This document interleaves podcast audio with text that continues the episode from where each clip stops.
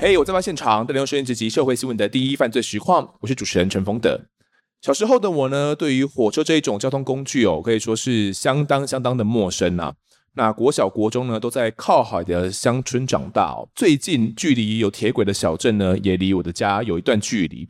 所以呢，这个北上南返呐、都是靠汽车或者是客运比较多，所以根本没有什么需要去搭到火车哦，就对火车很陌生。一直到高中之后，才发现，哎，原来有很多同学哦，他们是搭火车来通勤的。那为什么会注意到呢？也是因为其实火车他们不定时就会有误点的状况嘛。那误点导致迟到的话嘞，学校就必须看这个证明哦，才不会去记点。所以你要拿出证明来说，真的是火车误点，才不会被记点哦。所以这才让我没有什么搭过火车的我嘞，来意识到说，哎，其实很多人的生活是脱离不了火车的哦。像他们的通勤啊，要上学都要搭火车，一直到现在哦，其实哪怕是捷运啊、高铁都很方便的。火车呢，在这个人口稠密的台湾西部走廊哦，也是极为重要的交通工具。那东部更不用说。到了连假期间，普悠玛更是一票难求。那么这一集呢，我们就是想来谈谈一个听众们敲碗已久，也是铁路史上相当重要的一个案件。那么现在介绍来宾是退休铁路警察局的高雄分局侦查组杨仲庭，仲庭哥你好。哎，丰德好，大家好。那仲庭哥，你其实，在铁路警察局啊待了那么久的时间哦，这个铁路警察到底平时都在处理什么案件啊？像你以前还在任的时候。呃，我们有分制服跟侦查警力哈，就是刑警啊哦。对，制服警力大概就是以车站、月台还有那个平交道的安全维护为主。那我们刑警的话，最多是一般的切案最多啦。平交道的死亡事故的话，我们必须要到现场搜证相验这样子。所以平交道的死亡事故是特别多的，就对了。对，特别多。真的假的？和有些是可能要去亲生吗？我最多一天处理三件。我个人啊，就是在辖辖区这样子。对，我们的辖区我就三件，我一天处理三件。铁路对你来讲，应该就是像工作的地方一样嘛，算是很熟悉哈、哦。哎、欸，算是等于是我第二个家啦。哦，就就是感觉就睡在这个铁路车站里面，欸、会吗？对对对，是。那这个像家一样的这个铁路哦，嗯、到底能够发生什么案件呢？我就请听这一集的《我在案发现场》。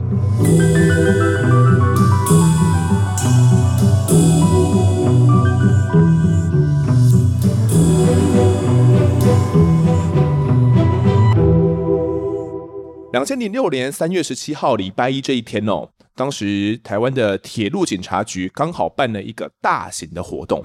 哇，这一天是什么样的状况呢？仲庭哥，那一天是我们铁路警察局办理那个严警的运动大会。嗯、那我们的运动大会不是我们一般那种田径赛那一种，是嗯，大概体能方面啦，跟我们的专业技能这方面的运动会。在那边是要比什么？呃，像我们有 这个，我们局长一个创意，就是像抬枕木接力哦，抬枕木接力算创意运动会啦。对对对对，嘿。那这天运动会完之后，大家应该是很开心哦。嗯、那你们应该傍晚之后也准备要回家了。那回家之后，好像就发生的事情哦，是什么状况？晚上回到家，大概将近应该是十点左右。然后就接到我们值日小队长哈，他通报说火车又翻车了。之前就曾经发生那个火车出轨的案件，而且是连续发生。当我们军检到说应该是歹徒又来了，然后我就马上东西一丢，就直接开车到到现场去。到那边的话，大概一个小时左右，哎，应该差不多十一点左右了。九点多发生事情的，然后你差不多十一点到。对，你刚刚讲说火车又翻车了，那阵子是很长，火车会有一些状况，是不是？其实平常的时候偶尔会有那种火车脱轨，但是那是很局部、很小部分的脱轨。那因为大概就是从民国九十三年的十，呃，十月二十一号第一次比较严重的脱轨，那个其实也没有脱轨啦。但是整个他那个自强号的车厢哈毁损的很严重，嗯，但是那次人也没有受伤，我们那时候还是以一般的意外事故处理，但是后来就陆续发生几个很奇怪的那种感觉，就是有人为在破坏这样子。哦，所以当天就发生了一个类似，感觉有点类似的状况，你们就马上赶过去。是，哎，是。那你当时去的时候，十一点多看到的状况是怎么样的？到现场的时候，看到那个现场火车翻覆的情形，真的是感觉很严重啊！因为那是在一个半山腰的斜坡哈，那整个火车的车厢，机车头、电源车、十车、九车、八车，嗯，都是横躺在下面的那个芒果园。然后七车是横躺在斜坡，我刚好碰到我们一个制服员警，两个司机有受伤，那旅客只有一个受伤。他他跟我讲第一句说天佑台铁，是，不然这个如果旅客受伤严重的话，或者是有死亡的话，哇，这对台铁来讲来讲也是一个非常大的打击嘛。那这个出轨的这部列车是什么车次嘞？当时大概是几点出轨的？它是九十六次的莒光号。那出轨时间应该是九点四十六分吧？它是台东到高雄哦，要到高雄去的。对对对，所以事发地点是在哪个车站附近呢？枋山车站跟内斯车站的中间。屏东仿山跟内斯中间，那边算是比较偏山坡的一个路段就对了。对啊，旁边是一个弯道吗？还是怎样的状况？其实它整个一连串的作案手法都是选择在弯道哈。后来我们就是认为说，它利用弯道那个离心力哈，火车比较容易出轨。嗯、直线出轨的话比较不会严重。取道的地方有弯曲的地方，它整个离心力把那个车厢可以摔得比较远。莒光号它是全部都坐满乘客的吗？没有，最前面是机车头，然后后面是个电源车，因为那一段那时候还没有电气化，它的照明必须要还有个类似发发电机那种电源车。电源车，对，嘿，它就是一个、嗯、一个大型的发电机，后面是十车九车。那十车九车，因为它是回送的车厢，那个车厢要从台东拉回到高雄来运用，所以他那个十车九车是没有卖车票，等于空车厢了。七车八车的旅客是个位数了。嗯，反正最严重的这个九车十车有衰落到这个波坎的，刚好都是没有什么人坐的了。那八车的人也比较少一点，所以也是因为这样，大家的。这样可能这样子伤亡就比较少了。如果九车十车是有有很多旅客的话，那个死伤可能就比较难以估计了。你们当时看到这个出轨的状况之后啊，这个乘客是都已经陆陆续续的就都被救出来了，是不是？那个时候车长都请他们下到车厢下面那个比较安全平坦的地方等待接驳。所以你到现场的时候，主要是在协助处理什么部分？诶，收证。我们会现场先先收证，看看研判大概是什么情况，嗯，比如说像意外啊，或是说人为啊之类这种情况啊。那你们现场看到的这个出轨的铁轨是有怎样吗？它整个火车的重力加速度出轨以后，铁轨啊哈，已经都被扯得乱七八糟了，铁轨跟路基整部这些都都凌乱不堪。哦，所以当时现场还看不出什么样的状况，就对了。对对对，因为现场其实也是蛮乱的。那第一时间是当然以搜救旅客为主啦。那这个出轨事故，当时其实主要有三个受伤。那像那个仲庭哥讲的，只有一个是乘客。是。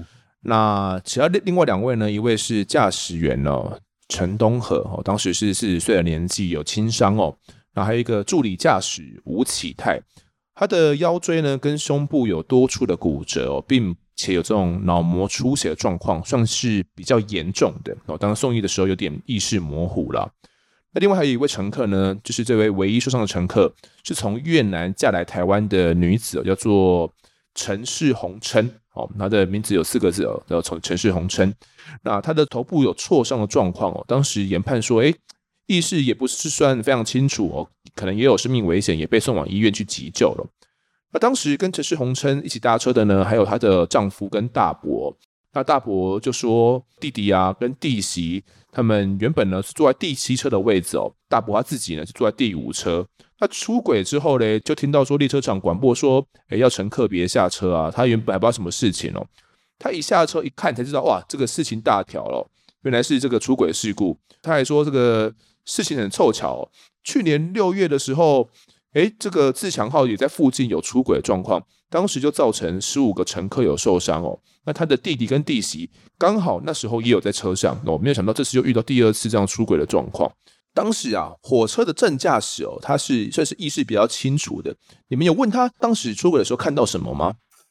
他是说，因为其实晚上那个灯光也不是很明亮啊，哦，但是他们有一个算是直觉哈，哦，他是说机车手的灯打下去，因为铁轨每天在摩擦嘛，它那个表面是光滑的，等于是有两道光线一样。他说左边的两只铁轨有位移，他看到以后马上踩刹车，但是因为火车的刹车跟我们一般汽车在柏油路面的刹车不一样，火车的刹车距离要起码都要几百公尺以上，所以它根本刹不住。所以他有发现，感觉有，诶、欸，有铁轨被它破坏的状况，有对？错开，应该铁轨是连接嘛，对不对？嗯，它是两个铁轨有位移，没有接在一起了。他说错开大概一个钢轨的距离啦，十公分左右吧。哦，这样也没有说错到很开，十公分左右。对对对对，他当时紧急刹车没有效嘛，车子还是翻覆了。嗯、那他。当时好像是有被抛出车外的状况，是不是？是，他自己陈述，他有昏迷一段时间，然后他就沿着那个芒果园往有灯光的地方走，就是台一线。那时候很凑巧哦，我们铁路警察局枋寮派出所的巡逻车刚好就到现场，他有拦到那个巡逻车，他在那个线路上他就已经有报案了，但是他也不知道司机摔到下面以后的情况，因为他也下不来，那是司机行。醒了以后，他走到那个台线，刚好就拦到我们枋寮所的巡逻车，这样子。出轨的事故哦，怎么会铁轨突然错开？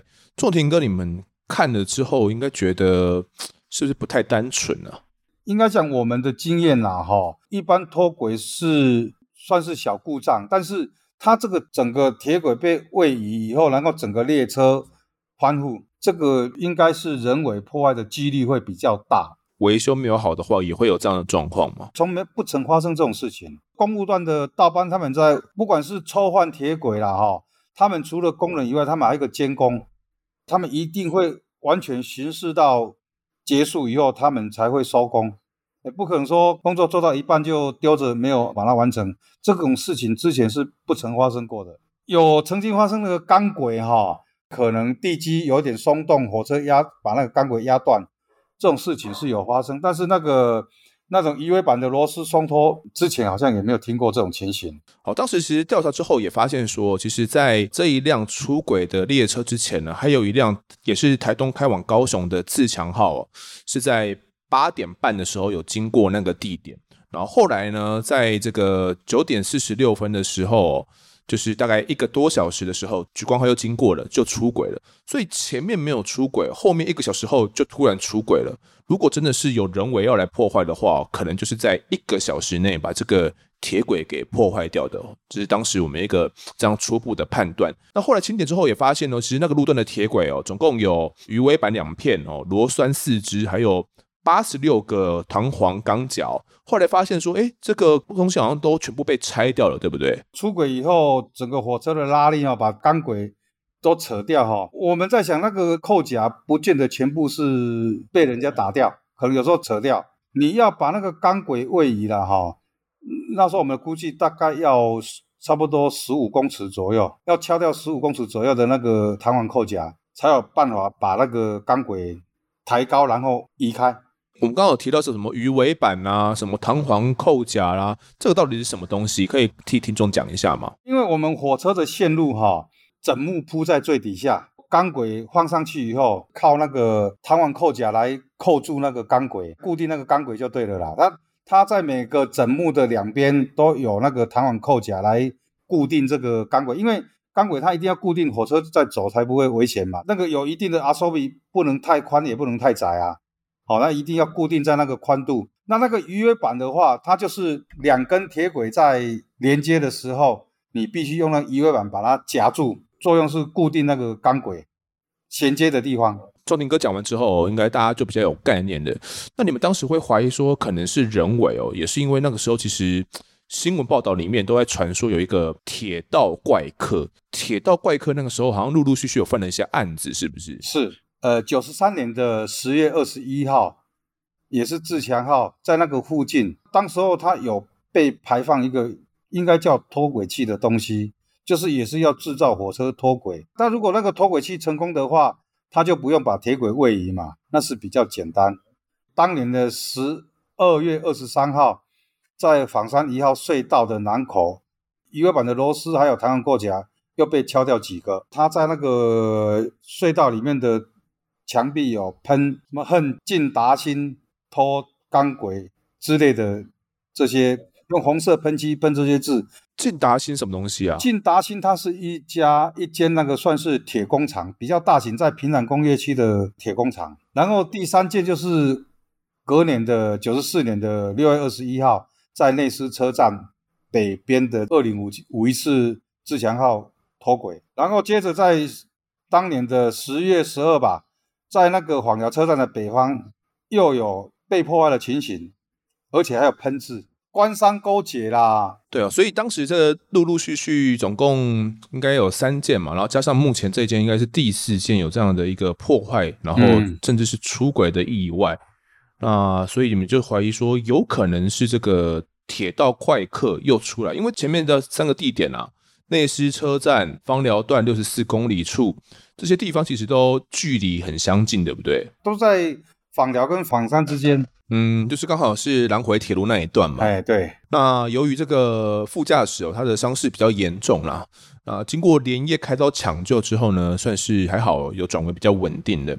但是呢，被送到枋寮医院的陈世红称呢，他被送到医院的时候已经是昏迷指数只有八而已哦。其实这个昏迷指数满分是十五啦，那最低是三分哦。医生替他做了 X 光片跟腹部超音波之后呢，没有发现他有这种骨折或者是内出血的状况哦。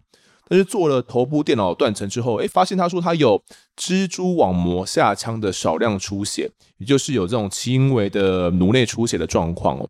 那因为当时呢，这个陈氏的心跳比较快了，所以就还是把他送到加护病房去观察了。她的丈夫呢，当时也守在一旁。没有想到，就在凌晨十二点多的时候，当时这个农委会主委，也就也是这个前屏东县长，苏家全就进去里面探视哦，然后可能看完一下家属出来之后五分钟。这个陈氏的心跳哦，突然就变慢了，血压什么的都一直降。那医师呢，马上就接手来进行这个急救。那 CPR 的过程中呢，就发现哇，这个陈氏他的气管有鲜血冒出来哦。医师就赶快做这个腹部扫描，发现说他的下腹部呢，大约有五百 CC 的出血。随后呢，腹部也将近有三千 CC 的血水不断的冒出来哦。那紧急呢，就输了六包的血浆，还有一千 CC 的血哦，但都还是没有反应。抽血检查的时候，那时候发现说，哦，陈氏他已经有溶血的状况了，也就是说，他的红血球组织哦是被破坏的，血液是没办法凝固的，哦，跟一正常的血液会凝固不太一样哦，所以根本没办法进行检查。那从凌晨五十分呢，一直急救到两点四十五分，都还是没有进展，最后呢，只能够宣告死亡。那陈世红称呢，就成为了这一起出轨事故的唯一死者，闹出人命哦。我们刚原本还想说啊，还好还好天佑台铁哇，谁没想到现在变成天不佑台铁了。这个专案小组应该就马上就成立了嘛。当时交通部长还说要把破案奖金呢提高到五百万元哦，希望大家一起来揪出这个铁道怪客啊。那这个铁道怪客，我们应该原本就有在锁定的嘛？你们那时候有先锁定什么对象吗？这次九十六次莒光号翻车之前，我们大概锁定就是包商跟路局的施工单位的、哦、的人员就对了啦。为什么会朝向他们来侦办？因为他在隧道跟轨道旁的那个水泥板都有喷字嘛。官商勾结啊，什么偷铁轨去卖之类的啊，应该是嫌疑人就是误导我们警方的办案方向。那时候我们也手边也没什么资料，大概就先从这些地方去查了。那也有查到包商跟那个路局的工程人员有一些小缺失以外，其他是没有发现什么重大的弊案这样子。嗯，仲庭哥，当时啊，这个现场有没有监视器能够拍到可能来破坏的这个铁道怪客？其实有一个很好的线索了哈，就是在案发现场的台一线旁边，刚好有一家叫海的咖啡，它有一个监视器的镜头，刚好是对准那个案发现场。它那个监视器到那个轨道大概有一百多公尺哈，只是照到火车整个滑落山坡的情形。其实当时我们也是希望这个镜头可以找到有没有人从台一线上铁路轨道，但是后来经过很长时间的那个观看这一部那个摄影机哈，是没有找到相关的可疑人呐。是太远了看不到，还是？呃，作案的这个嫌疑人，他可能不是从监视器的范围之内上到轨道，因为其实轨道它是开放式的，有很多点可以上去。那其实这个陈氏红琛死了之后，那媒体记者也到她的灵堂前去哦。当时她的丈夫呢，李双全哦，就瘫在灵堂前啊，可以说是相当的哀痛哦。然后他哽咽的说，没有办法去接受这个状况。因为他说他跟越南籍的这个陈氏红琛啊，已经结婚了四年多哦，他们一家都住在台东。案发当天呢，他跟妻子是从台东坐火车到高雄，那准备要搭隔天清晨五点的飞机回去越南探亲哦。那妻子已经期待了很久，没有想到却在途中发生这个出轨意外哦。当时的他跟妻子就坐在第五节的车厢。那因为座位很吵，那妻子看到前面车厢没有乘客，就一个人跑到第七车厢去坐。那在翻车前十分钟呢，李双全哦，他就从七车哦回到五车哦来拿报纸，所以他刚好呢没有跟妻子在一起。没想到就发生了这个翻车意外哦，妻子就在那边最终受伤了。李爸爸哦，他其实呃也是相当难过了，因为台铁呢他们的官员也有到台东的住家哦，就是李家他们去慰问。那李爸爸呢想起这个媳妇也是难过的流泪了，他说的。陈氏呢，其实是李双全的第三任老婆了。那没有想到，这个两次出轨意外都让他遇到。那他还说呢，这个儿子哦，其实跟第一任老婆离婚之后呢，就娶了第二任的越南籍的妻子哦。四年多前呢，这个第二任的妻子呢，其实在家中后院哦，被雨伞节咬伤之后，当场就不治身亡了哦。那尽管后面有送医了，不过都还是没有用哦。那之后。就是又再娶了这个陈氏红尘啊，那夫妻俩的感情呢，其实都相当好，他也很不舍得这个媳妇，没想到又这样过世。好，那仲庭哥，你们当时在侦办的时候啊，有没有先调查一下这个死者陈氏，清查一下他的交友状况啊，或者是有没有结怨结仇的之类的？陈氏红琛他是本次意外事故的唯一死者嘛，虽然检察官刚开始相验以后是准许。家属他火化，但是因为有死亡案件，不外乎就是情杀、财杀、仇杀嘛。根据我们的调查，陈氏红琛是一个外籍新娘，她嫁来台湾以后，就是在台东地区帮忙摘荖叶一些打临时工啦。啊，她身体也很健康，哦，也没有什么特殊疾病。后来台东警方有查到她有不少的那种保险金，哦。那当，我们警方的侦办方向就会朝着他的家属、他的先生啊李双全来调查。那因为当天李贪也有在现场嘛，当然他也是列为调查之一啦。哈，除了他的保险金以外，我们的同仁在三月十八号相应的当天，也有发现一些疑问，就是说陈氏红琛他的要返回越南的行李里面，除了一般衣物以外，还有两顶安全帽、安全带。这个相应必须要有死者的那种身份证件嘛，又发现说他的 passport 啊又没有带在行李里面，还有李贪从台东再送过来这样子，那当然我们就是从他这边调查嘛，那我们是建议检察官阻止他火化，就是交代殡仪馆跟他的家属，这个遗体不能火化，必须要解剖。二十二号当天啊，李双全就跟他爸爸李聚宝啊去询问当地的。律师，意外事故死亡的家属是不是可以阻止那个检察官来解剖大体这样子？解剖遗体是检察官的权责啊，家属不能够拒绝。感觉就是很不想要他的妻子被解剖的样子，是不舍得吗？也也可以这么解释，但是通常啦哈，通常我们被害人死因不明的时候，我们当然是希望检警能够查出他确切的死因嘛。也也有可能他是不舍被解剖，但是通常我们的家属都会希望说查明他到底是怎样发生的，是什么原因致死嘛，所以他解剖是唯一的手段啊。外伤检不出来的话，就是靠解剖嘛。还有一个疑点就是三月十八号那天，那个李贪他算是受伤的旅客，他手背有那个伤痕嘛，有一个慈济的职工请他登记，好，就是说你旅客有受伤的话，那我们登记以后，将来可能就是有一些。医疗赔偿之类的，那我们的同事也有跟他讲说，请他登记，但是李贪就是一直逃避，不想登记，那我们就感觉是怪怪的，因为最主要唯一的死者还是他的家人嘛，那我们就朝他们去调查，你刚刚提到说，这个陈世宏称他的行李里面有两顶安全帽跟两个安全带，这个是拿来做什么用的？你们有问一下她丈夫吗？因为那时候我们的猜测啦，哈，我们的研判啦，嗯、李双全他搭在火车上面，如果火车翻覆的话，他是不是也会有危险？哦，那是不是因为整个列车它是一直线？当然，最前面出轨翻车，后面一定会相对比较安全嘛。那我们是假设说，他可能在最后那个车厢的厕所或是哪里，把自己的身体用安全带固定起来，是不是会比较安全？那、哦啊、不然他戴那个安全带也也猜不透他什么用意啊。哦，好奇怪，怎么会有这个安全带？你说你说要回越南，怎么会心里面有个安全带？这想不通，真的是想不通。对，还有安全帽，哎，而且是两顶，哎。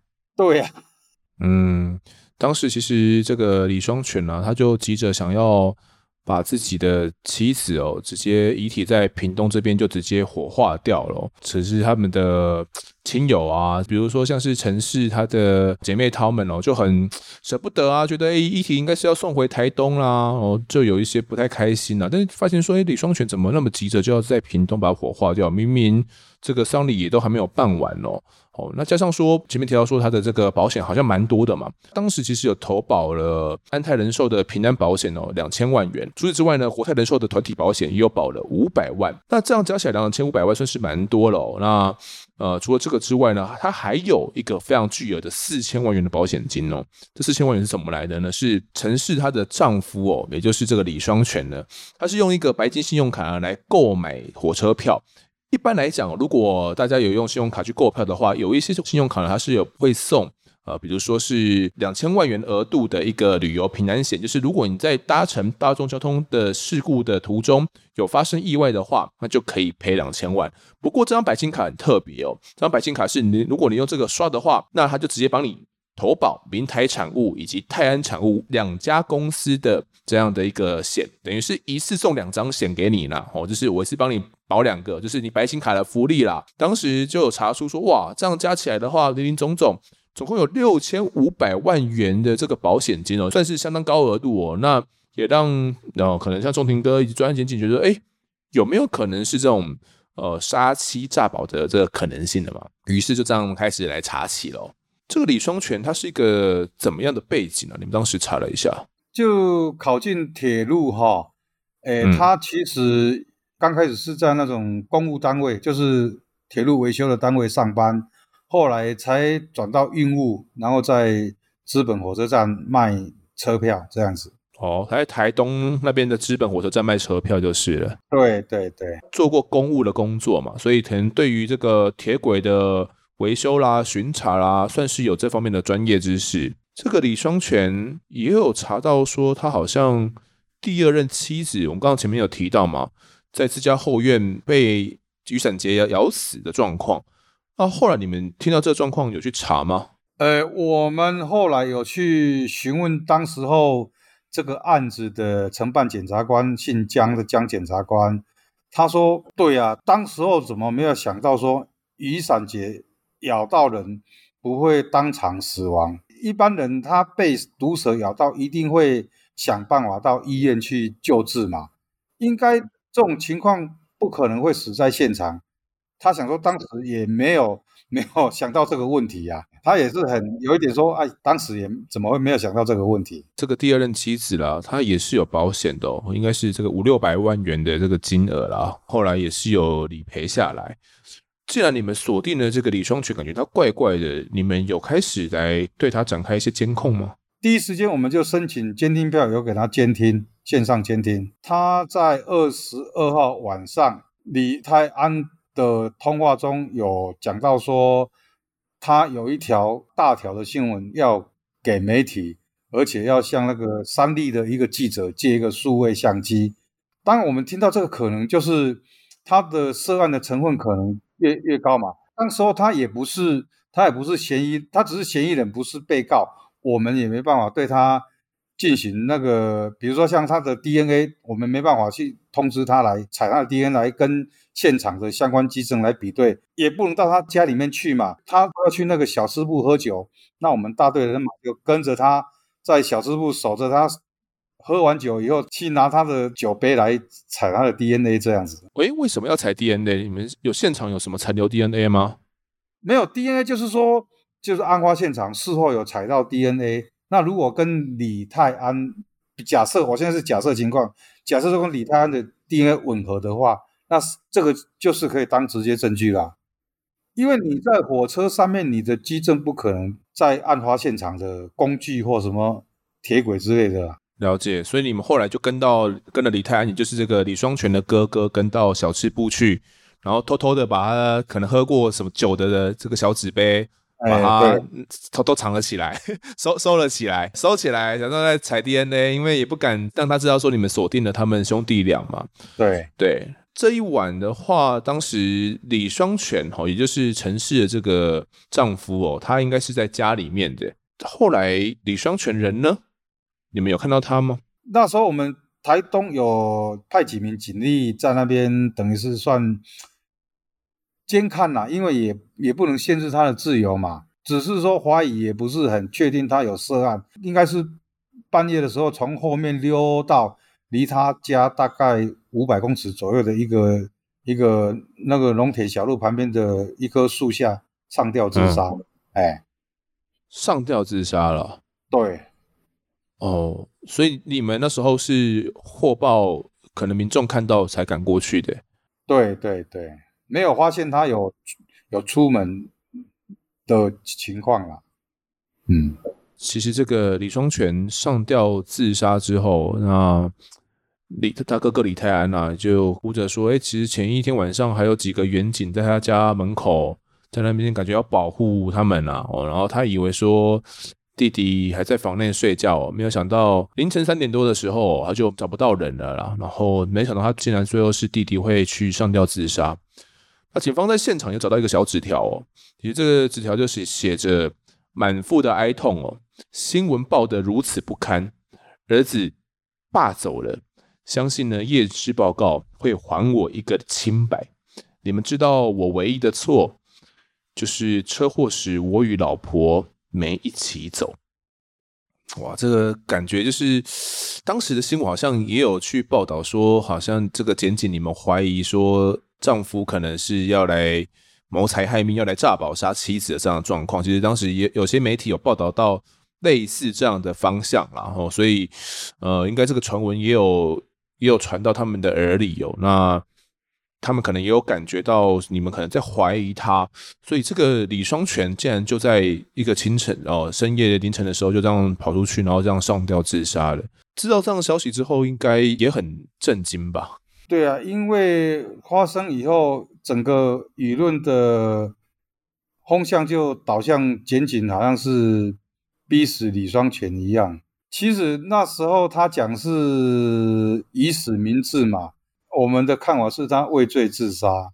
其实他有很多疑点呐，哈。后来那个疑点一拉出来以后，其实我们想，那时候李双全如果没有自杀的话，其实这个案子应该很快就已经结案了。好，那其实除了这个纸条之外呢，李双全的房间也有找到一本笔记本啦。加这个纸条，总共有七封遗书啦，那分别是向他的家人道别啦，然后他其实还有一个双胞胎的儿子哦，那也有留给他的亡妻陈氏的啦，也有留给他的爸爸的啦，吼，然后分别就留下了这些遗书。那李双全他是以死明志嘛，其实他原本知道自己被怀疑有涉及到这个燃回铁轨的。翻车案之后呢，他其实就相当激动哦。当天早上的时候相当激动，那他晚上情绪比较平复之后，他就待在这个台东的殡仪馆里面接受媒体访问啊。他说出游会投保哦，是他一直以来的习惯哦。就是我可能好几年前呢就有会有这个，只要出游，不管是呃去越南呢还是去哪边玩，我都会有这样投保的习惯。所以你说我是什么呃投要诈保了，其实就是乱讲嘛。那他还说他不忍心说妻子还要被解剖验尸哦，所以就非常的悲伤了。那他当时受访完之后呢，还要请哥哥李泰安哦帮他拍一张照，啊，跟他的小孩呢一起合影。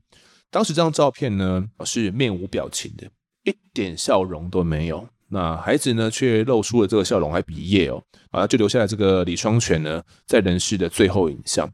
或许啊，当时的他就已经决心呢要来自尽了。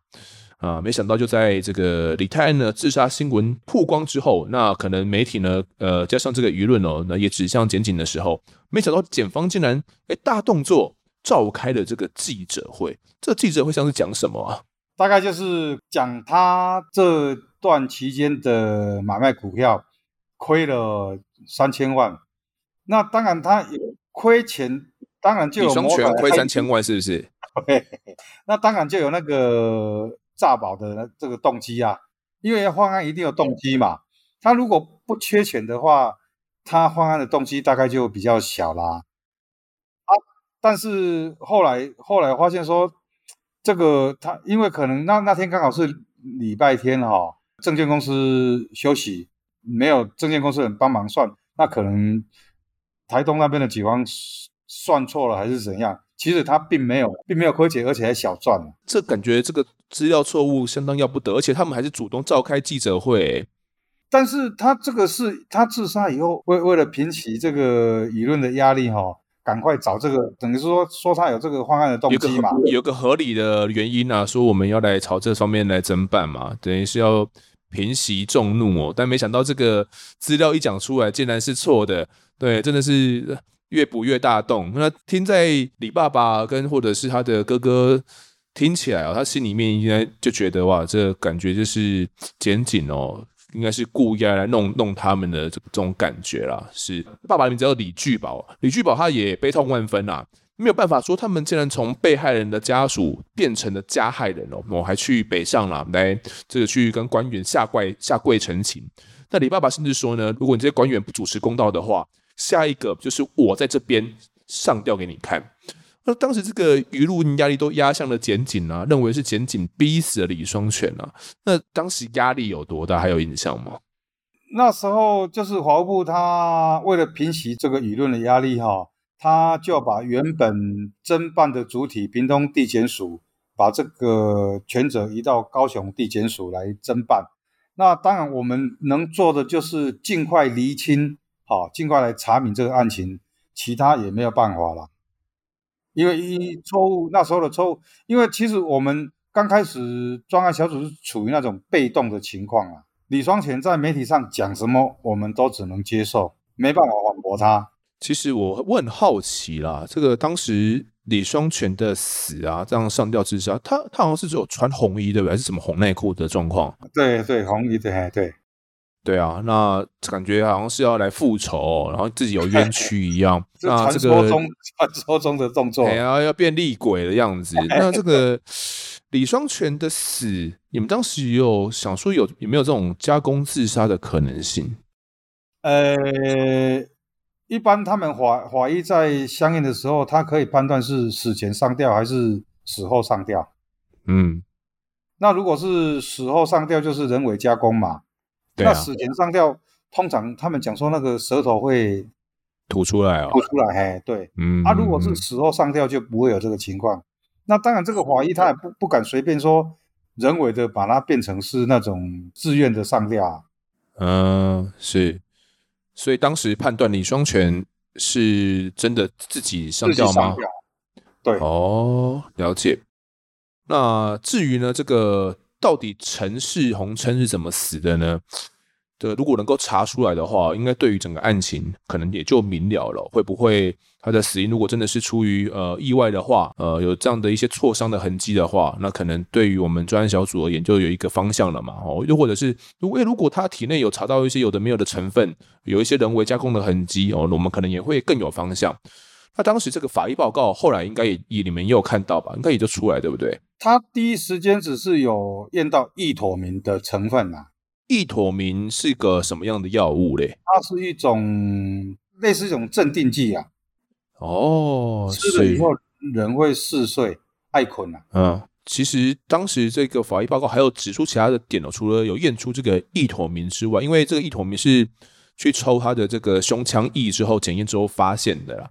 哦，那除了这个意妥明之外，也有去验一一些有没有毒物反应呢？后来没有验出什么呃毒物反应。那除此之外呢，发现这个陈氏红琛哦，他的胸部的地方呢，有一个五乘七公分大小的挫伤的痕迹。哦，那解剖之后还有发现呢，他的胸腔有内出血，肺脏还有挫伤出血哦，腹内出血以及肝脏挫伤出血这些状况。这个法医就研判到底怎么死，他觉得呃应该是这个陈氏送医的时候哦，医院其实对他的也没有施用这种意妥明的药物，所以呢，他判断这个应该是在他送医之前哦，就不知道怎么样就有了意妥明药物，或者是在医护没有发现的状况下被打了这一个意妥明的药物。那这个意妥明的药物浓度呢，其实如果浓的话哦，是足以让人产生这种嗜睡的症状哦。那其实搭配他当时送医的这种呃神志比较不清呢，其实是有点搭配的起来的。最后呢，哦，这个法医就觉得这个死亡的原因，他就写下他觉得是多重创伤性伤害，也就是他觉得不是嗯什么药物中毒而死哦，也不是什么因为。毒物而死哦，那他觉得是多重创伤性伤害，这个有点比较偏向是可能是因为火车出轨之后撞有撞击内出血，那可能有多重类似比较偏向这种伤害导致他的死亡，因为他有看到各种内出血的状况嘛，以及这个胸部有这个三五乘七大小的挫伤这些痕迹嘛，所以他最后是这样研判是这种死因呐、有了这个。一个要点之后，我们现在有一个重点方向，就是这个意妥明了嘛。好，那所以这个意妥明为什么会被在体液里面被检验出来成了案件的重点呢？那除此之外，车祸重伤而死，好，又跟我们医院的检伤不太相符诶。哦，不过这一部分我们晚点再来讨论。好，这个到底这个验尸报告跟医院检伤有什么不符？我们晚点讨论。我们现在谈谈媒体好像就有传闻说陈氏红琛。他是因为蛇毒而死的，然后为此我们警方好像还有一些动作，是不是？因为他第二任妻子就是被毒蛇咬死，陈世荣生这次的死亡，他那种多重性创伤死亡，当然有可能是在车祸撞击之后发生，但是后来我们有证据证明，陈世荣生搭在火车上根本。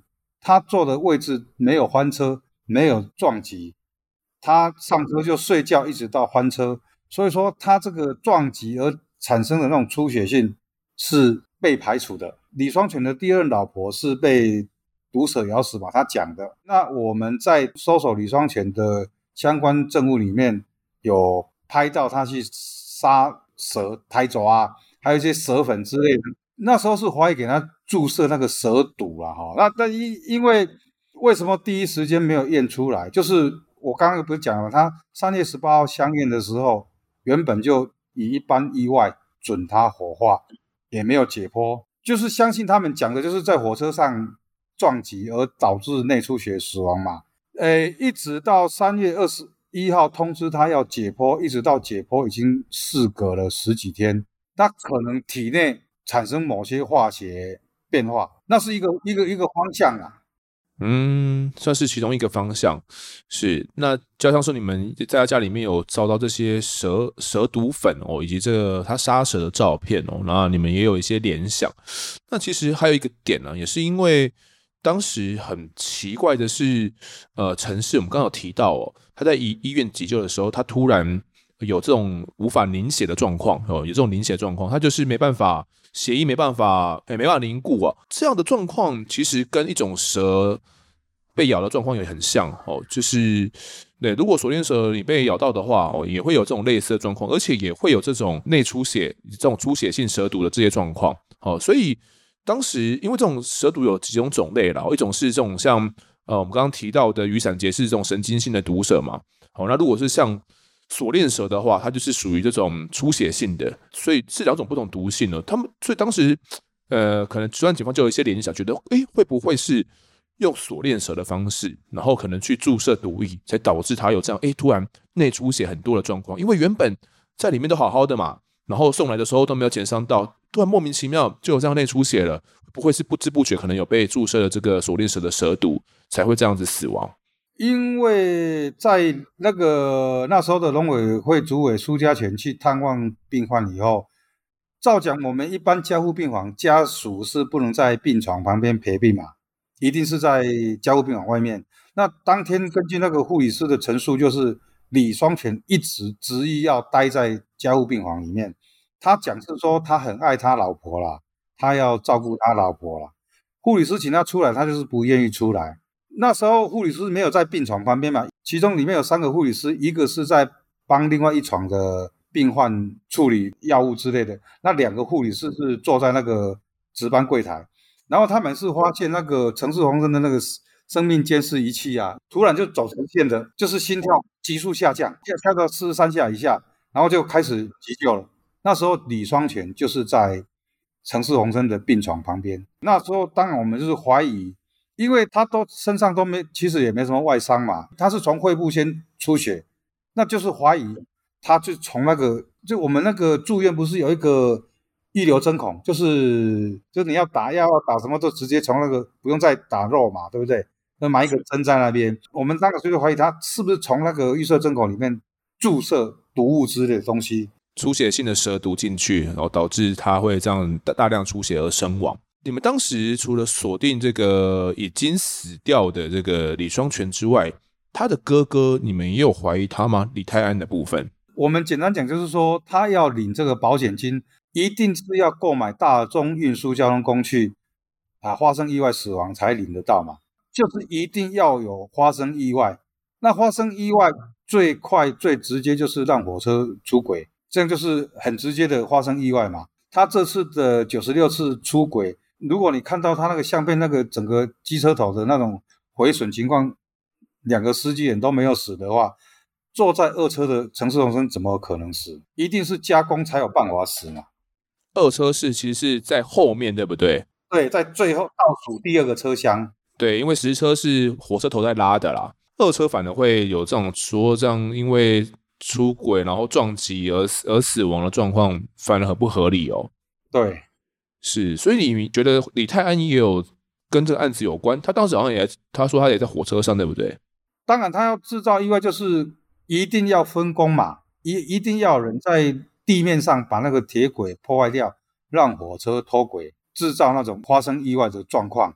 后来他说有坐在火车上，当然就是所谓的不在场证明。就是说，我是在火车上，不是在地面上。他们一定要说说服说我我是搭火车，我就不可能去作案嘛。因为我们刚刚前面有提到嘛，他们是从台东这样一路搭过来的嘛，那搭到这个事发地才会出轨嘛。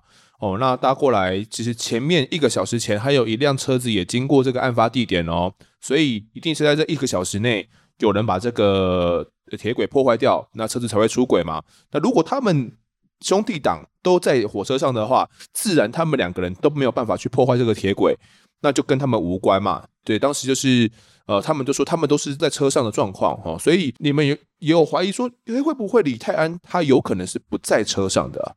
很多很多疑点呐，哈，就比如说了哈，李双全跟李泰安说，他们当天搭火车是要去台东找他们舅舅啊，李双全夫妻是在台东上车。李泰安是在知本上车，照讲我们两个兄弟不同地点上车，我们一定会联络嘛。哎哎，你在几车，我在几车嘛，我的车票在几车，哦，通常一定会一定会联系的。他们完全没有通话，而且当时候他们的手机都是没有信号。哦，关机了。他说遗失了，李泰安说他的手对不见了，而且最主要，李泰安他后来去创造了三个证人说。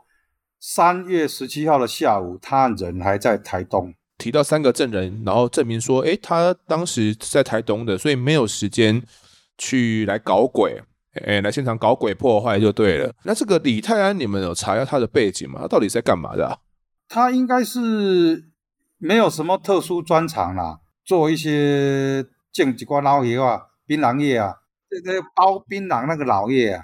啊，然后大概打一些零工啦，他也没什么特殊专长。那我们既然锁定了有可能是他们兄弟党犯案的话，到底要怎么样去证实嘞？这他都有提出他的一些不在场证明嘛，然后说他们就是搭在火车上啊，然后可能就坐在哪边之类的。那我们到底怎么证明他们有可能是不在车上的？他说他有搭火车，那我们就是想办法推翻他的说法。比如说他在资本火车站上车嘛。那他怎么上去的？那个路线有没有人发现他？结果他没办法提出证明说在资本火车站他要上车的时候有人看到他。如果当天呢、啊，哈他是从正常的从那个车站大厅进出的话，是不是监视器就可以拍到他的影像？那就证明他就搭那班火车，他的嫌疑就排除了嘛。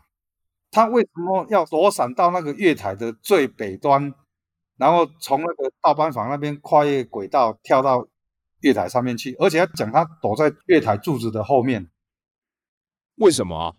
哦，不晓得啊，这么奇怪。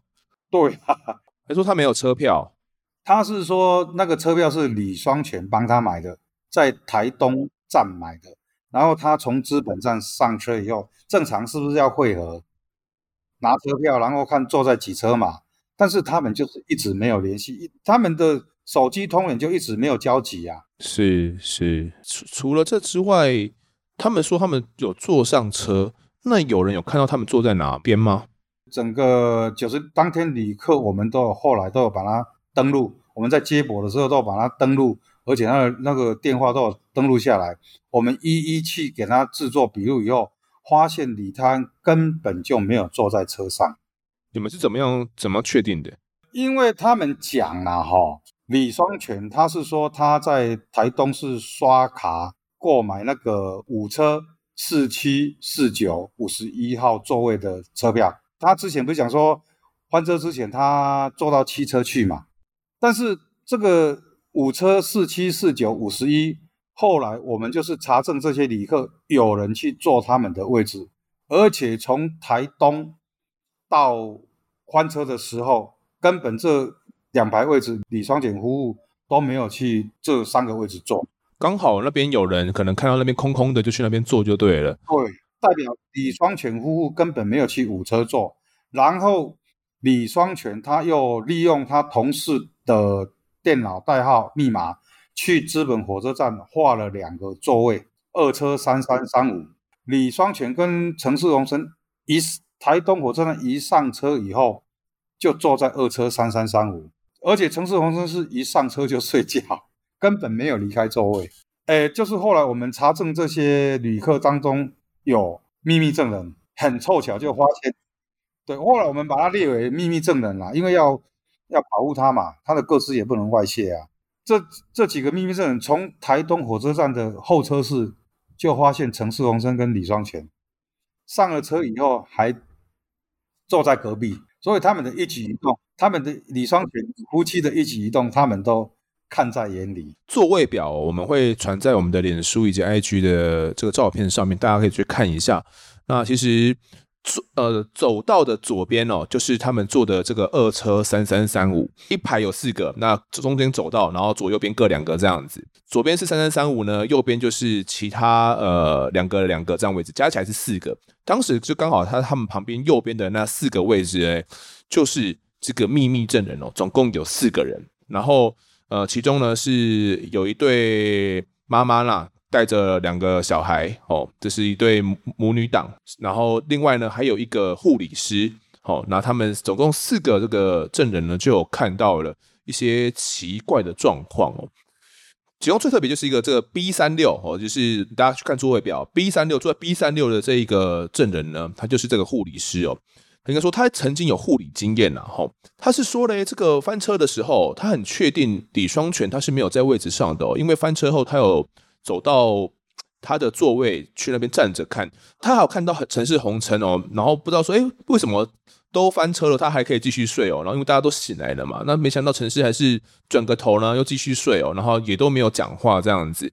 那后来呢，呃，是列车长往第一车去走的时候呢，经过他们车厢之后，李双全才进来哦。然后李双全进来之后呢，他的哥哥李泰安也从第三车的方向呢走到李双全的旁边哦。那因为其实当时呃车是暗的啦哦，所以他就有看到有人拿手电筒那边照，他就有看清楚李泰安的脸哦，看他很喘，然后有汗臭味，然后头发白白的哦，像是刚跑完步样子。李泰安呢就问了这个李双全哦，就问说那个女生有没有怎么样？然后李双全就说没有。之后呢他就看到这个哥哥啊，头发白白的这个李泰安呢，就转身。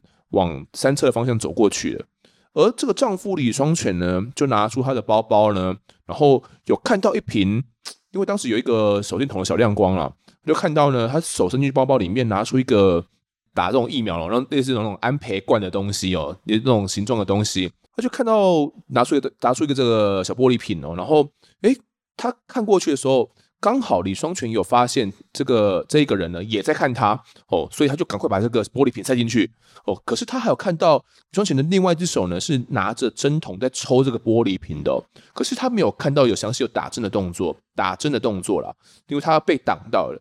不过呢，旁边另外还有一个这个国小五年级的这个母女党的这个姐姐哦，她就站起来看。那就看到他有感觉有打针的这个动作，李双全呢，就是把这个打针做完之后呢，然后把这个针筒盖子盖好，又再塞进口袋里面，就把陈氏红琛拉起来。当时陈氏就已经非常软弱了，就是软趴趴的这样子哦。李双全就两手架着他，然后走进去这个第三车的厕所哦。所以当时他有看到一个这样很详细的经过。他说为什么会他自己会注意到呢？也是因为其实他自己是这个有护理经验嘛，有在药局上过班呐哦，所以他对于这种。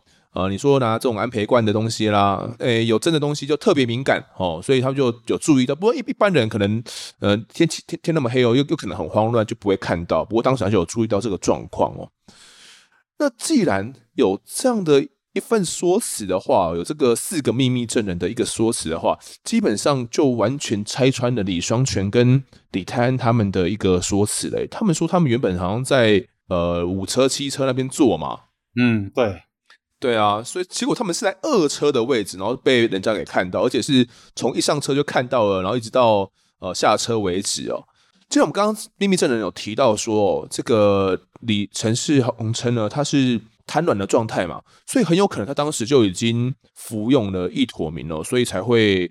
你说这样全身瘫软啊，可能就是因为从这个时候他就已经哦被下药了，所以才会呈现这种昏迷的状态哦。然后哪怕是出轨了，然后翻覆了，他也都没有惊醒。所以你们当时有看到陈世红称他呃可能搭火车的样子吗？他当时是正常的吗？能看到影像就是他在台东火车站要上车的影像。那那个。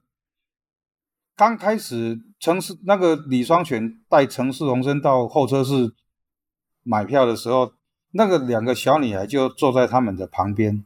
因为陈氏红琛的长相有点像我们这边的原住民啊，他的他的他的脸型长相有一点像我们这边原住民，而且他一坐下来就头低低的在，好像打瞌睡一样。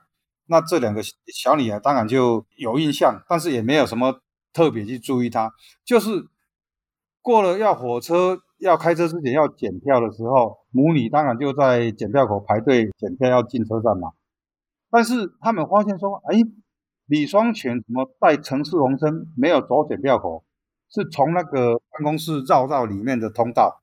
那个小女孩就跟妈妈说：“妈妈妈妈，他们怎么没有检票就进去了？”然后刚好他们上车以后又发现就坐在隔壁，三三三三五跟那个。三四三三六是隔壁，是等于是同一排的啦，所以就发现了他们就对了。对对，这对他们印象就特别深刻。那当时他要上车的时候，陈世宏称是能够正常行走的吗？诶，从因为这个影像后来有在法庭上面有当场播放哦，他那时候的陈氏红琛已经处于那种没办法自己行走，要陈那个李双全扶着他，还没有很很。完全发挥了，但是已经可能精神状态相当不好的的状态了。是，那既然这样子，他可很有可能这时候就吃了意妥明嘛？那你们有查出来这个意妥明到底是从哪边来的吗？因为我我有查了一下资料，其实这个意妥明是它是它不是管制药品啊，但是你也要可能要处方签啊，你才能够买得到这个意妥明哦。那这个他们。这个平常家人有在吃意妥明的习惯吗？呃，包括他家人，包括陈氏红生，他们其实都没有没有吃吃过这种意妥明的药，而且后来有查来查证是这个意妥明是李双全去跟药头购买的，哎，就是他通里面有有调到相关可疑人以后，这个人。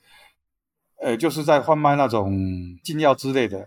后来有去搜索那个那个药头的家，有看到那个李双全订药的那个记录。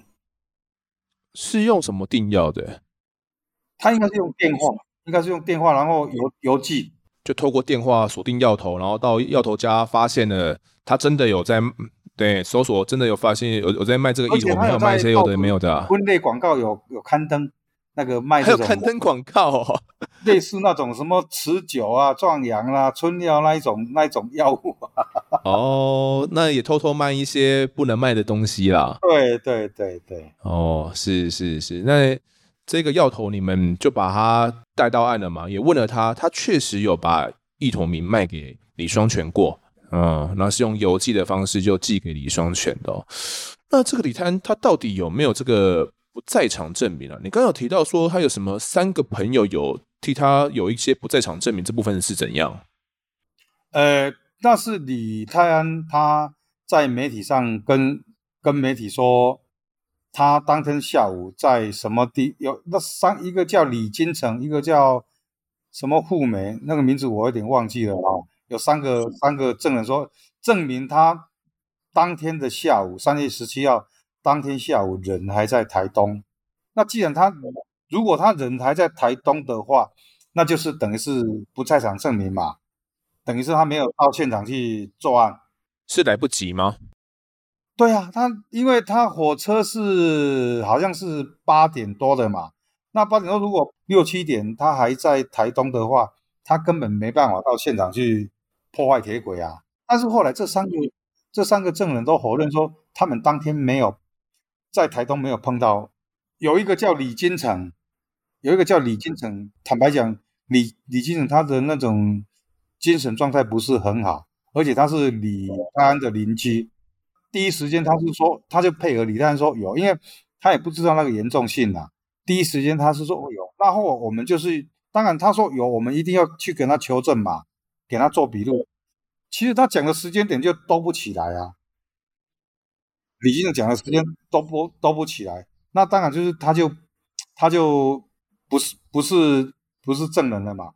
但是后来在第一审的时候，那个李金城第一次传他没有去。第二次他去出庭作证的时候，又承认说他当天有看到。后来那个公诉检察官王检察官就个别开传唤通知书，叫我送去给李金城。那后来他又他又他又翻供说没有，结果他这个案子被判了两年，伪证被判两年，对，哎，伪证 被判两年，对。啊，后来我去问这个李金城。他，我问他说：“你为什么要翻供？说有碰到李泰安？”那李金城是跟我讲说，李泰安的老婆吴春芳去求他，拜托他说一定要讲当天有见到李泰安，不然李泰安会被判死刑。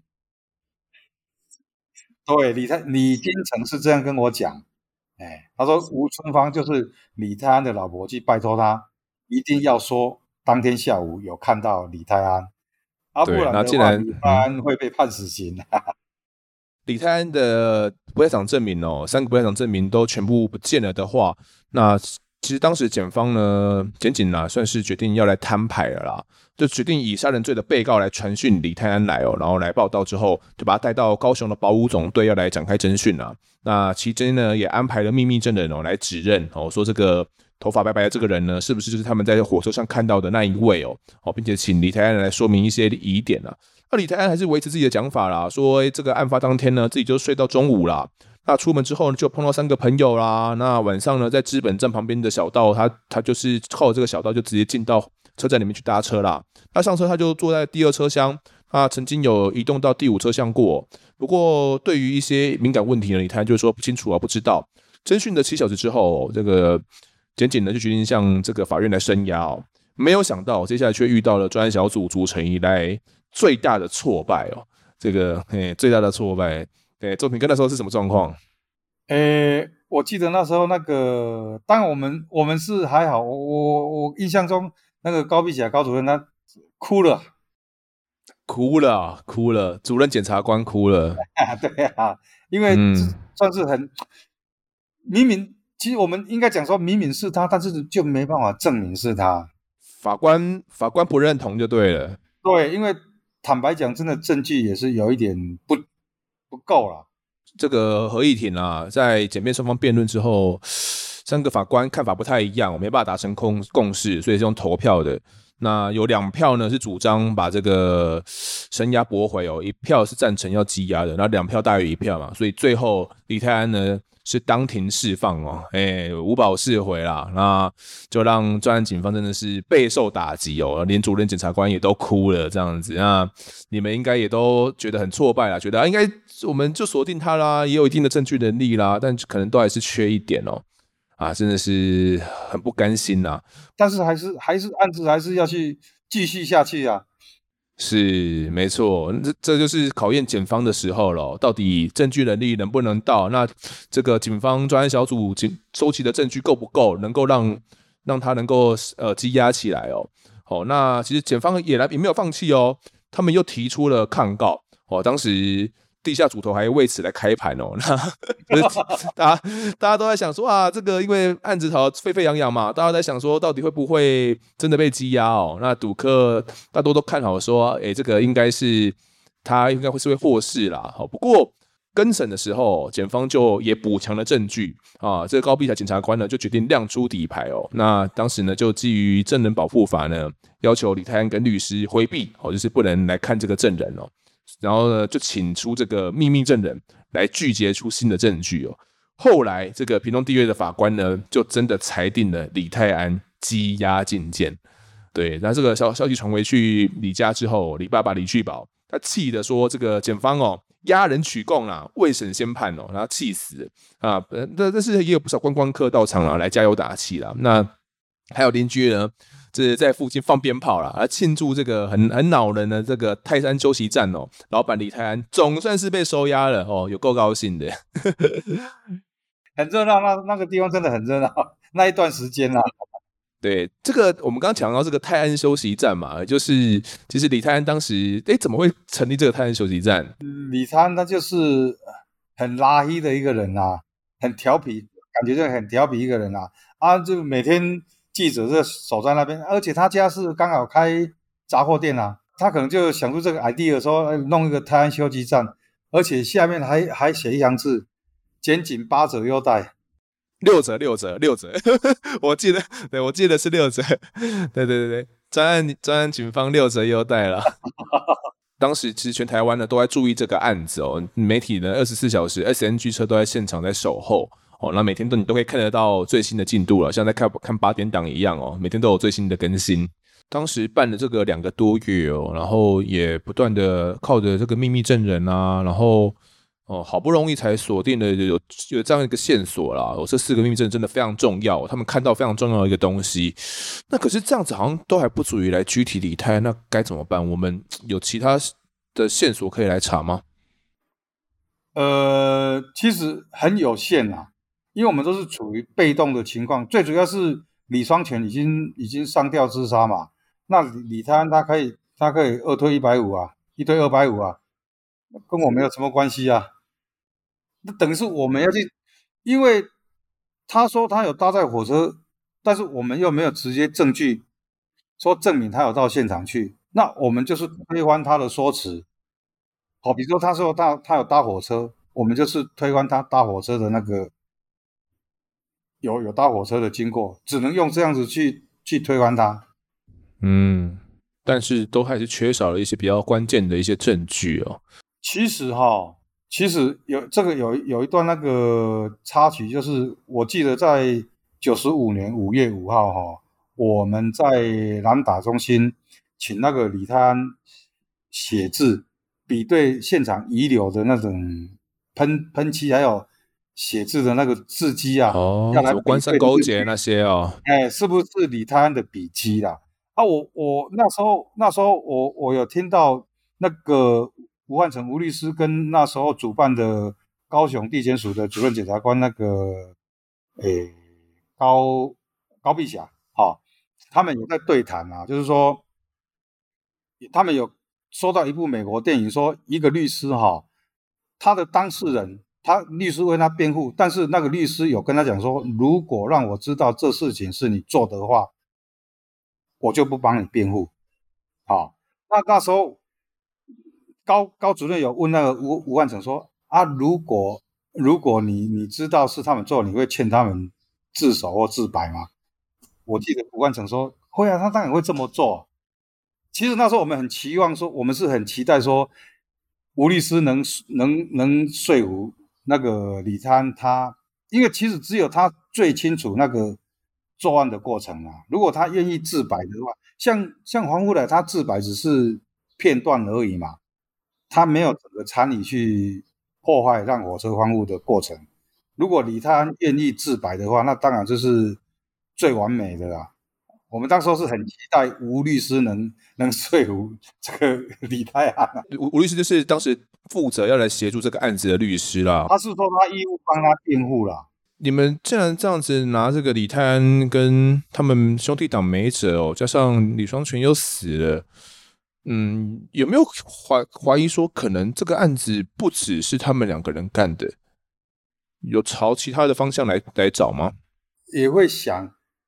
啊，但是还是没有没有相关的基证可以证明说有其他人涉案。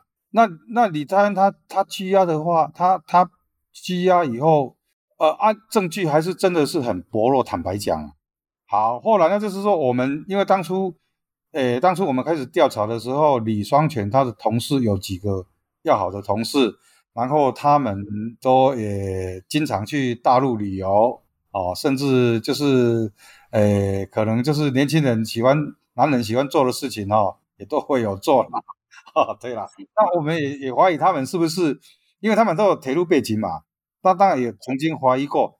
那而且他们那是那段时间是很要好的朋友，那当然我们也会想要从他们的那边看有没有可以可以有其他的。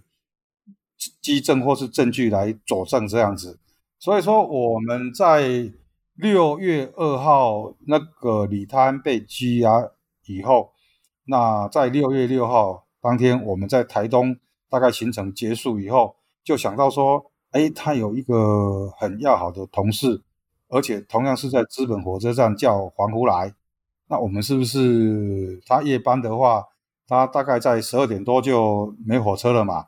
我们是不是去他找他再聊一聊，看看有什么可以参考的？当天晚上去找那个黄福来。哦，那找他后来呢？他真的愿意跟你们聊吗？他他也是刚开始一直推脱啦，一直推脱。但是那时候那个我们刑事局南岛中心的那个王组长哈，就跟他讲了很多哈，诶。诶，还包包括那个李双全的小孩子啊，将来怎么安排啊，什么之类的都有跟他谈了很多了。那大概那个黄黄福来他也他自己心里有数了。我不知道他是什么神来一笔哈、哦，他就转头对着我说：“啊，我如果载他们去有事情吗？”载他们去，载他们去是什么意思？他讲就是载李双全或是李泰安去现场。因为我们这是调查这个调查这个翻车的意外事故嘛，才找他来吃饭嘛，一起吃吃饭聊聊天啊。当然讲这个啊、哦。但是晚上是没有吃饭泡茶啦。哦，泡茶，泡茶聊天嘿，泡茶聊天。哦，泡茶聊天嘛。十二点多了啦，就是泡茶聊天这样子啦。嗯、然后他就因为其实那个当这个黄木来他他这个心房被突破以后，我们就乘胜追击，让他讲了很多，而且就已经录音了。他其实他想要。他想要再后悔，可能也收不回来了。他他就突然讲说：“我我载他们到现场有没有事？这样就对了。”哎，他是用台语讲嘛？他台台讲啊，我来跟他再引起有代志无？他是他这句话是对着我说的啊，就对着你说的哦。啊，你听到什么反应？那时候你心里怎么想？我心里好像好像中乐透，那时候是不是还没有乐透？好像中乐透一样。其实，因为我们都是一直被动嘛，不不清楚的那种作案的过程啊。虽然有秘密证人，但是那也只是片段啊。他整个怎么怎么去，怎么到现场，怎么去执行，怎么去做的话，我们其实都没办法突破啊。那他讲这句话，代表他知道李双全跟李泰安他们的涉案的程度到哪里，我们就一就一直深入的一直跟他跟他问下去啊。嗯，后来他也肯讲，对，因为其实后来他有讲说，他在九十四年的五月四号，因为那时候他呃做股票亏了两三百万，他亏两三百万。那李双全跟他讲说，他有一个计划啊，我成功要给他一千万，对，要给他一千万，对啊，因为其实像他，像以这次如果他计划有成功的话，大概有七千七千多万了，哎，阿坤他一千万，其实他等于哎还好啊，应该应该也还好啊，那当然他就可能有点心动，心动，而且已经也就。勘察现场，哦，都都去跟李双全都去勘察现场过了，而且当天怎么执行，哦，以像五月四号那天，那个那个李那个陈世宏生他也是也是搭火车从高雄要回台东，那他们当天的计划哦，就是说李双全跟陈世宏生一样搭二零五五一次最后一班那个自强号列车，然后黄乌来。从凤山，因为他是住凤山嘛，他从凤山穿着一件呃很明显的外套，然后骑机车沿路骑到访寮火车站，然后把那个摩托车放在访寮火车站某个地方，然后他再想办法到现场去作案，把那个铁轨破坏掉。然后李双全他那班火车搭到访寮以后就下车。换骑黄乌来的摩托车到现场，一样穿那件，一样穿那件那个外套。到现场以后也是停在现场，然后等火车翻覆以后，李双全进到车厢内，黄福来再回来骑这个摩托车，一样穿着那件外套骑回来台东。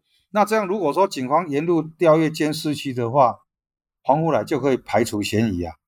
因为我是沿路的监视器，就是我穿这件外套从凤山一直骑骑骑到台东啊。哦，那这样他他是不是就有那个不在场的证明？对，没错。如果如果后来我们调调查那个黄乌来的话，他有他就有不在场证明。这个是这个是一年前的计划嘛？对，那个是呃九十四年，就是因为那个九十六次是九十五年嘛。他这个是九十四年的五月四号，嗯、但是后来黄乌来，他是在，其实他也算是一个公务人员啊，公务人员啊。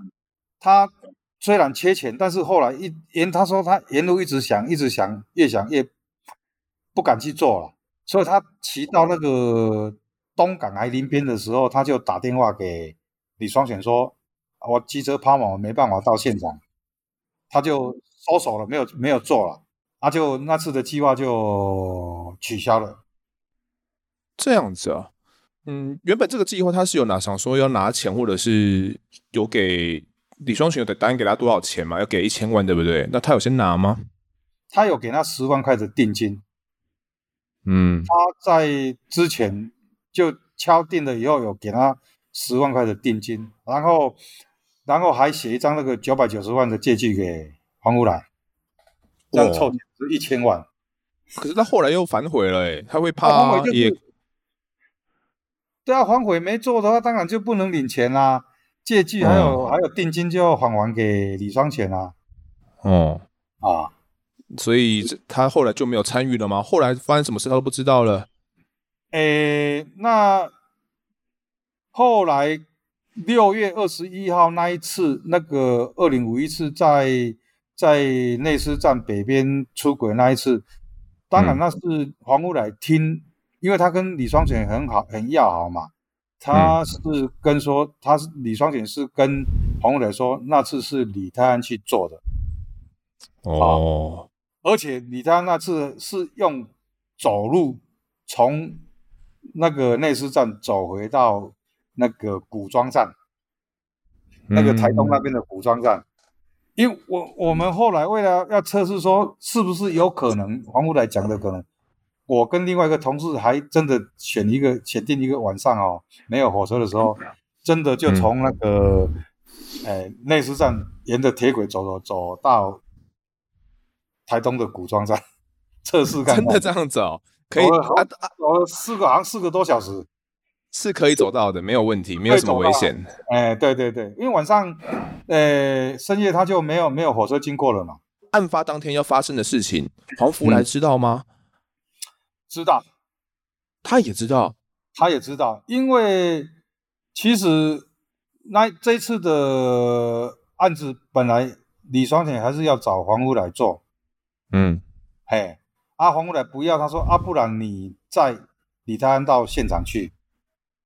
哦，那黄福来就跟他推说他的车子老旧了，没办法开到现场去。嗯他也拒绝了，哎、嗯，了解。所以这一次他是知道了。那他们这一次的计划，他有知道详细的状况是怎么样，或者是他们前面有怎么样准备吗？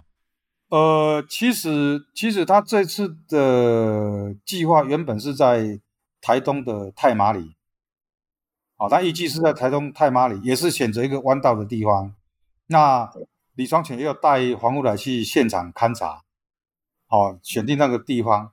啊，就是他是在九十五年的三，他原本是订，我刚刚不是讲他原本订三月十六号的机票嘛，然后后来李双全又去改到三月十八号的机票，然后那个陈世红琛很很生气嘛，其实就是他如果三月十六号的飞机的话，他三月十五号就要搭火车到。凤山来过夜，因为隔天是一大早的飞机嘛，那个火车没那么早，等他前一天晚上要到凤凤山过夜。那在三月十四号的时候，他发现他们原本原本破坏的那个那个那个铁轨，还有鱼尾板，还有那个什么弹簧扣夹，已经被恢复了。哦，他们黄福来是说，他们担心这个案子已经被发现了，所以就临时更改作案地点。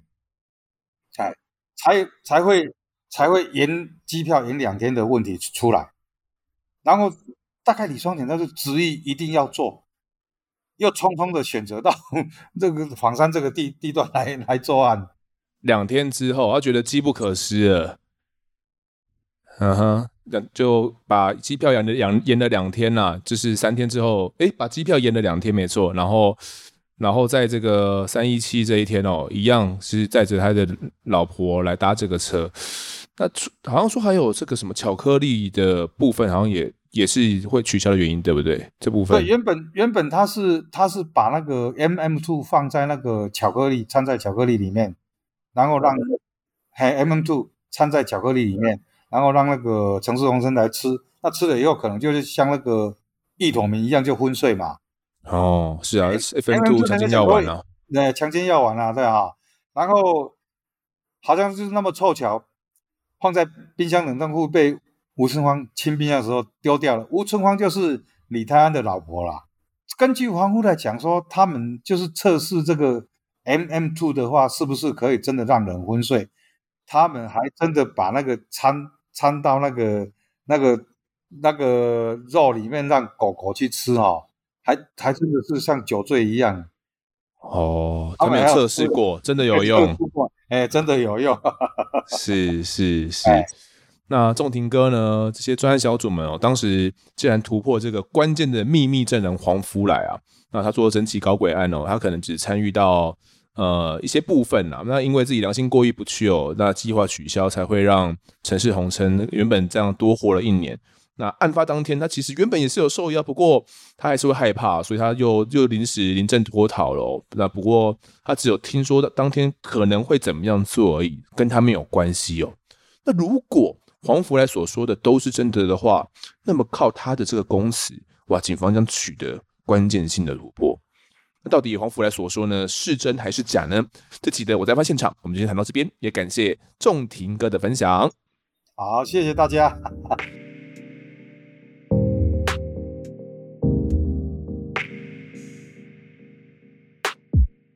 接下来到听众时间，首先来欢迎从 Mr. Buzz 加入订阅，成为案发侦查团队的新成员。这一次呢，有两位新成员加入哦。第一位是侦查员陈以山，他说嘞：“我也入坑肠粉啦，用新台币来支持丰德。好的，谢谢这位乙山，那他说要用新台币来支持我。我们常也都会说什么用新台币来下架什么东西吗？来教训他哦。我是很开心被新台币教训呐，赶快来教训我。好，那其实我像我们的这个侦查团队啊，不管你是侦查员哦、侦查队长还是分局长，就是分别是呃月付一九九啊、二九九、三九九的方案。呃，然后是用连缴或者是月付都可以哦，就是不管是多少钱呢，钱的多寡也不太重要了。如果大家听我们节目呢，听得喜欢，然后也想要跟我们有更多的互动的话，就欢迎来加入我们的案发侦查团队哦。那我之前发现说，好像有蛮多人不知道怎么从 MixerBox 来加入订阅的，因为呃可能没有用过，那它的操作也没有那么直觉哦。它基本上就是你要先加入他们的会员呐。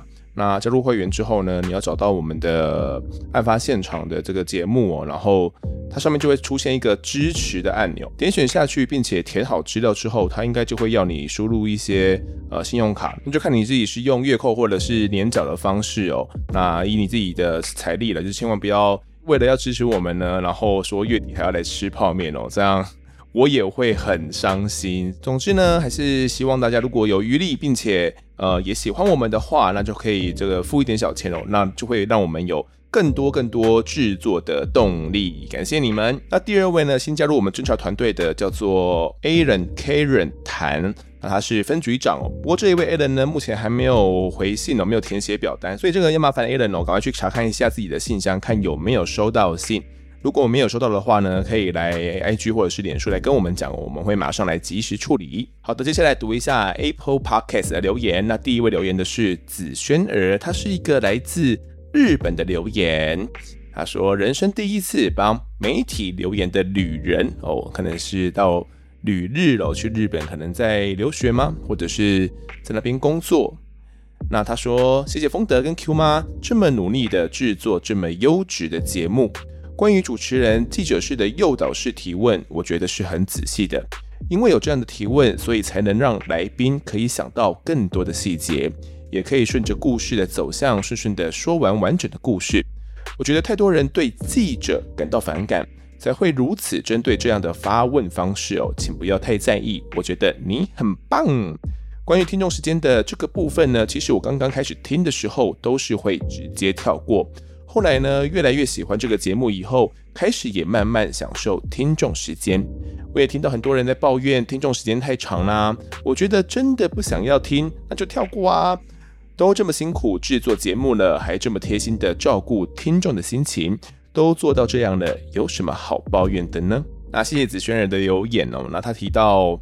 嗯，很多人可能是不喜欢记者，我觉得记者也是比较偏向一个原罪的感觉哦。那以前记者被称为无冕皇帝嘛，在整个社会结构里面哦，其实记者的嗯处遇并不会说太糟，包含到你的薪资啦，然后别人对你的观感啊等等的。不过我想就是因为开放了这些商业电视台、商业商业新闻台之后，那二十四小时的需要新闻那。新闻量大，就要去制作一些原本不是那么大的新闻哦。那也就是因为这样子呢，就很容易去闹出一些有的没有的一些，哎，笑话吧。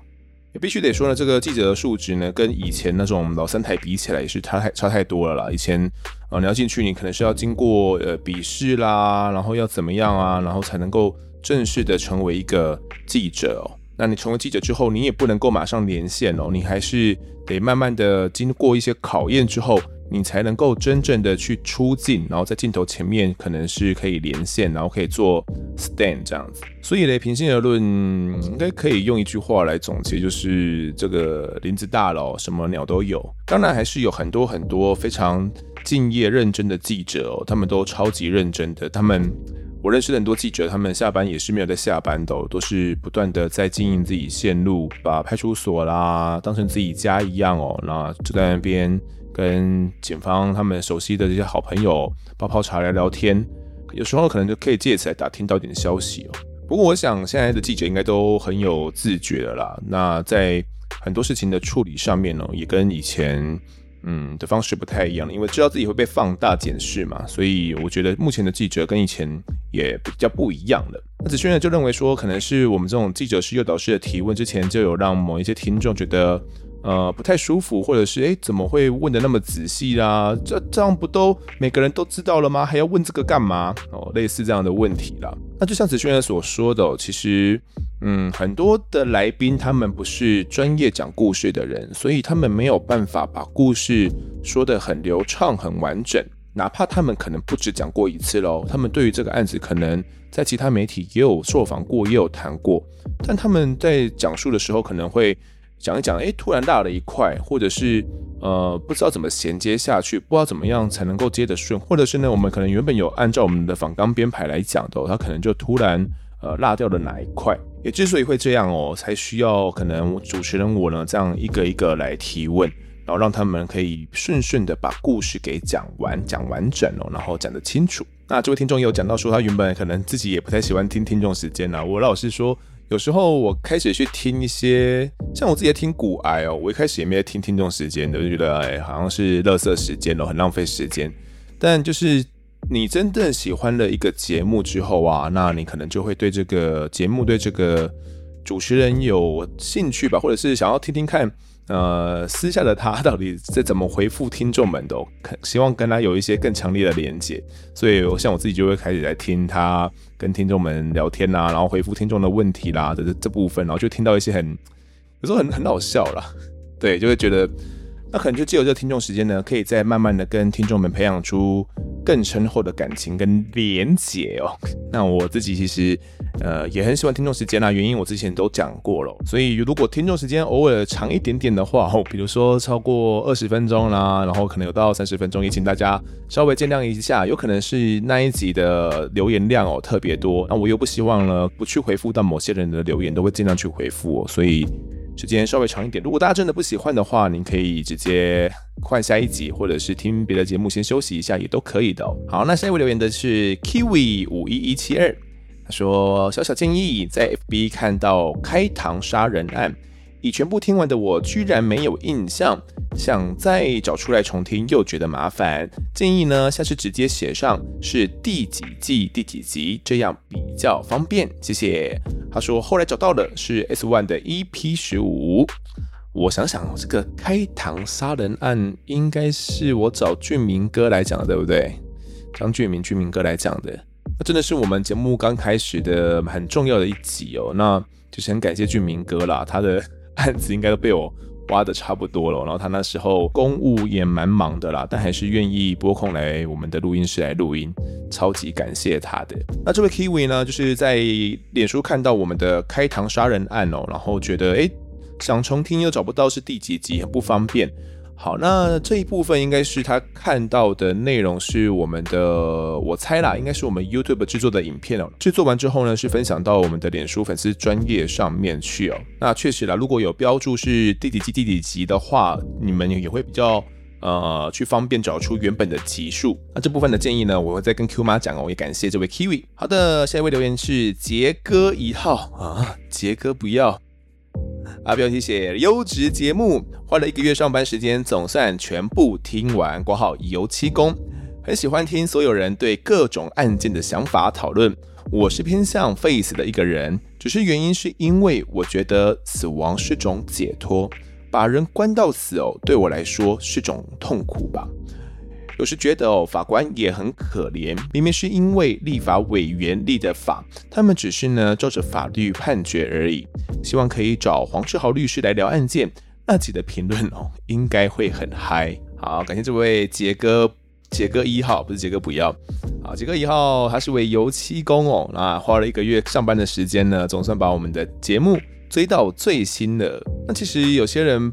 不支持死刑，也是觉得说把人关到死哦，才是一种最可怕的事情，就是你永永远远是没有自由的，你就是被囚禁在牢房里面哦。那样的生活还是生活吗？你还是个人吗？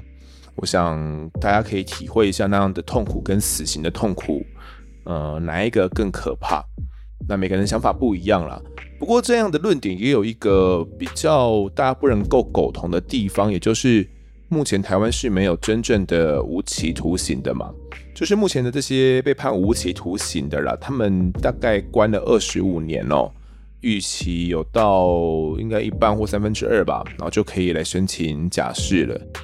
呃，正确的应该是说无期徒刑，呃，要执行超过十五年啦，才可以申请假释。那如果是累犯的话，是要超过二十年以后才可以来申请假释的。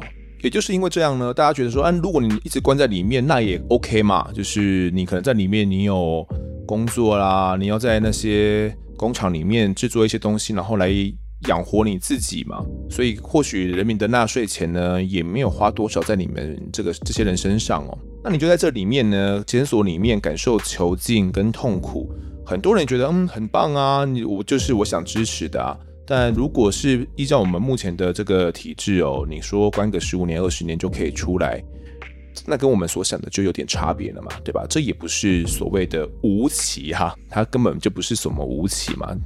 所以其实目前就有人在提议说，诶，是不是应该要拉高这个无期徒刑的假释门槛呢？那我刚刚查到这个资料哦，根据法务部统计呢，从九十三年到九十八年，无期徒刑呢，总共被判的有一千一百八十八个人哦，他们平均十三年后就获得假释的。所以到底这个无期徒刑假释的门槛要不要拉高哦？我觉得这应该是呃，目前整个国家应该要去思考的课题了。无期都不无期的，到底为什么能够叫做无期徒刑呢？这不是很奇怪吗？那这个杰哥依靠还有提到说，希望可以找黄志豪律师来聊案件哦。其实我自己，呃，我有试着要去找黄律师来聊哦。那我对于他我也非常感兴趣，嘿。那我觉得他的很多案子呢，我都是非常大的案子。那以他的立场来聊，都会很有趣，因为他是一位。呃，替很多死刑犯打过辩护官司的辩护律师，最有名的应该就是郑捷了吧？哦，所以我真的很希望说可以找黄志豪律师来谈哦。可惜那时候他说他目前庭期比较忙，暂时没有办法安排啦。我不知道之后还有没有机会，但我会再去努力看看。好，谢谢这位杰哥一号。好，那最后一位留言的呢，是从 IG 来留言的哦，他是完美小女孩阿海。Podcast 的我在案发现场呢，让我度过压力庞大的工作环境。听你的声音呢，是个疗愈。听真实犯罪的故事，觉得渺小的我身处的环境有多幸福。时时检讨自己，时时感恩。当电视上真实犯罪出现，已经不会再像以前看新闻一样过眼云烟。我也会开始站在某些角度来看待事情和理解事情。各个职业呢都好不容易的，像是警察啦、刑警、记者、检察官跟法官哦。谢谢这么优质的节目，希望一直持续下去。那他说他是一个忠实听众哦，在短短几天时间就听完所有故事。阿海有分享到说自己听我们案发现场之后呢，现在在看可能新闻上啦的一些真实犯罪哦案件的时候。不会跟以前一样，可能多了很多自己的一些思考吧。我觉得这一点很重要，就是嗯，我们像我们记者会要求你要有独立的思考能力哦，你要有自己的一套价值观，然后我们要自己去分辨这种呃真伪啦、是非对错啦，你要有一套自己的价值哦。不过我觉得其实有蛮多人呢，他们是会。嗯，人云亦云的啊，可能别人说什么就是什么，然后也不太能够自己去独自思考啦。那我觉得呢，如果大家听完案发现场之后，你应该会从这边。呃，感受到很多不一样的观点哦，然后不一样的一些意见，那可能可以让你去作为一个呃思考这些事情善恶是非的一个标准。不管你是想站在哪一边哦，你想偏哪一边一点，我们的这些说法呢，可能可以给大家当做一个参考。那也可以像阿海一样，他现在看新闻之后，看到这些刑事案件，就会嗯更有自己的一些想法。比如说，诶，这个人真的那么可恶吗？或者是诶，他就真真的那么该死吗？那他为什么到底会犯下这些滔天大罪？最后呢，也谢谢这位阿海，在短短时间就听完我们的所有节目，真的是个忠实听众，谢谢你。好，那我们这集的听众时间就录到这边。如果各位喜欢我们节目的话，欢迎到 Instagram 及脸书来搜寻我在案发现场，还有我们的 YouTube 也有哦。脸书社团、粉丝团以及 IG 三个平台，通通追踪起来就可以掌握更多案件消息，也可以跟丰德我聊聊，给我们建议。